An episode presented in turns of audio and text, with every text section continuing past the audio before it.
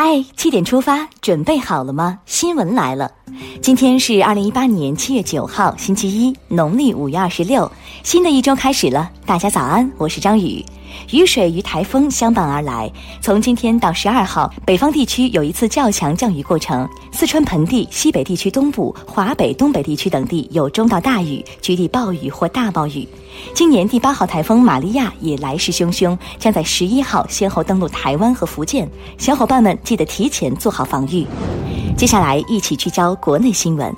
近日，中央广播电视总台特别推出十二集广播纪实文学《梁家河》，用声音追溯习近平在梁家河的初心，讲述习近平总书记在梁家河的知青生活，记录梁家河几十年翻天覆地的巨大变化。昨天推出第十一集，家家户户过上了好光景。大家可以在央广中国之声、文艺之声、娱乐广播等频率上收听，也可以在央广网、央视网、国际在线、央视新闻、央广新闻、中国广播客户端等新媒体平台同步收听。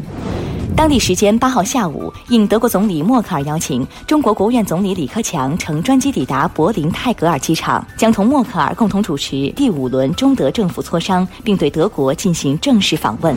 最近，中共中央、国务院公布了关于完善国有金融资本管理的指导意见，目标在于使国有金融资本管理的法律法规更健全，资本布局更合理，资本管理更完善，国有金融机构党的建设更强化。据中国证监会官网消息，外国投资者参与 A 股交易范围进一步放开。本次主要放开两类人员在境内开立 A 股证券账户：一是在境内工作的外国人；二是 A 股上市公司中在境外工作并参与股权激励的外籍员工。十三届全国人大常委会第四次会议将于九号到十号在北京举行，为期两天的会议将聚焦大气污染防治、蓝天保卫战。近日，雄安新区生态环境局局长表示，新区将科学划定白洋淀生态保护红线，加大红线区域保护力度，严格控制各类开发建设活动。受降雨影响，八号十一时，位于黄河园区的唐乃贺水文站流经量为两千五百立方米每秒，形成黄河今年第一号洪水。黄河防总启动上游防汛四级应急响应。截至八号傍晚，泰国普吉岛邮轮帆船事故遇难人数已上升至四十二人，均来自陈毅的凤凰号，其中四十一人确认为中国公民，包括十三名儿童，另一具遗体尚未打捞出水。八号中午十二时三十一分许，首批在事故中未受伤或轻伤的游客抵达杭州萧山机场，回到国内，共有六人，其中三名为海派员工，三名家属。普吉岛帆船事故发生后，文化和旅游部对在线旅游企业和平台、旅行社开展紧急排查，将下架一批不合格自助游产品，同时引导游客合理规划出游线路。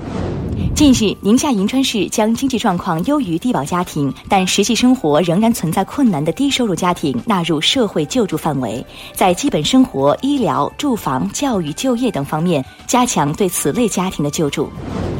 据国家林业和草原局统计，二零一七年我国林业产业总产值达七点一万亿元，带动五千两百万人就业，林产品进出口贸易额达一千五百亿美元，继续保持世界林产品生产、贸易、消费第一大国地位。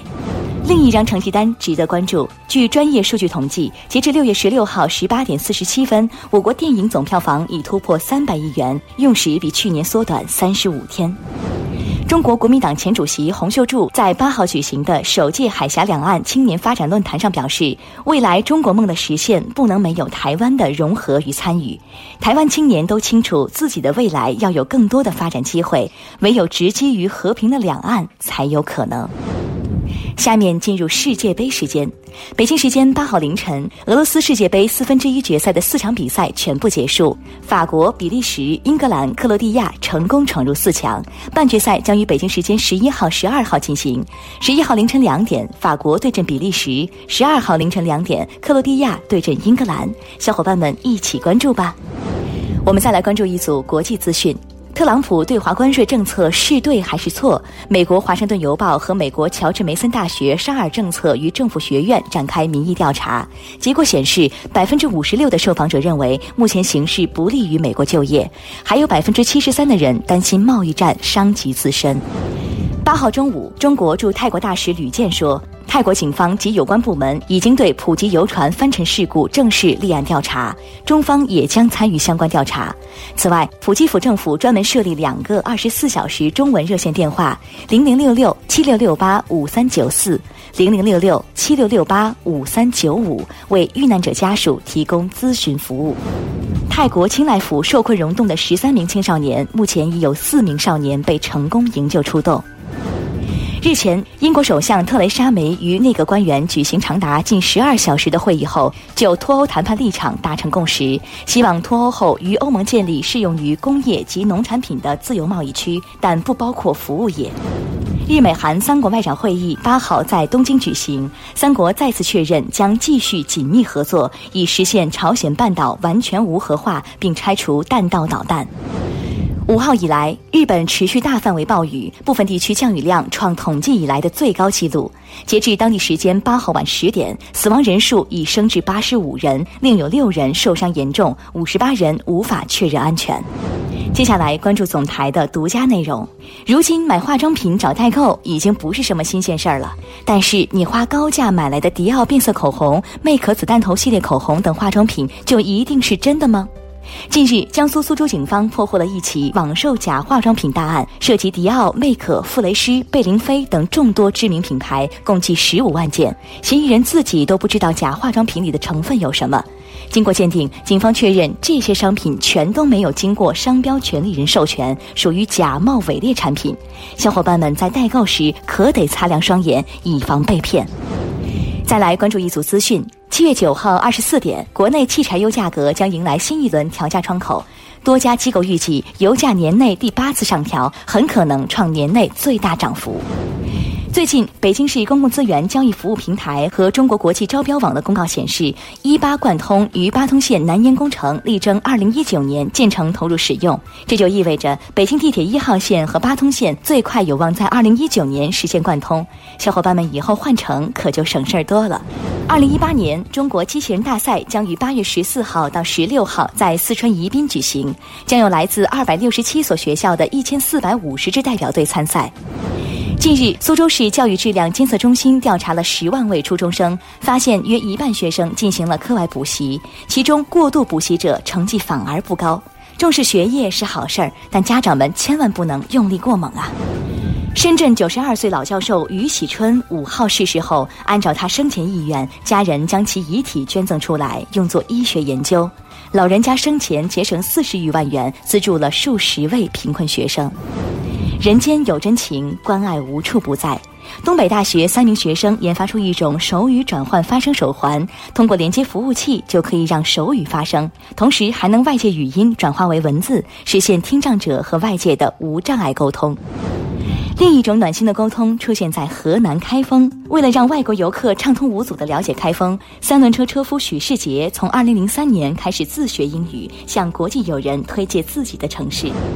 宁夏银川的一辆话剧大篷车则用34年将8000场戏送下乡。车主王洪志坚持用老百姓看得懂、听得懂的方式，把精神食粮送入千家万户。看来，不管是三轮车还是大篷车，车上承载的可都是文化交流与传承的使命和担当。最后，进入今天的每日一席话：公声明，廉声微。二零一四年一月七号到八号，中央政法工作会议在京召开。习近平总书记在会上发表讲话时指出，政法机关要完成党和人民赋予的光荣使命，必须严格执法、公正司法、公声明、廉声微，要坚守职业良知、执法为民，教育引导广大干警自觉用职业道德约束自己。公生明，廉生威，出自明代年赋的《观真刻石》，诠释了为官之本最重要的莫过于两点：一是公，二是廉。处事公正，才能明辨是非；做人廉洁，才能树立权威。好了，七点出发就到这里，我们明天再见了。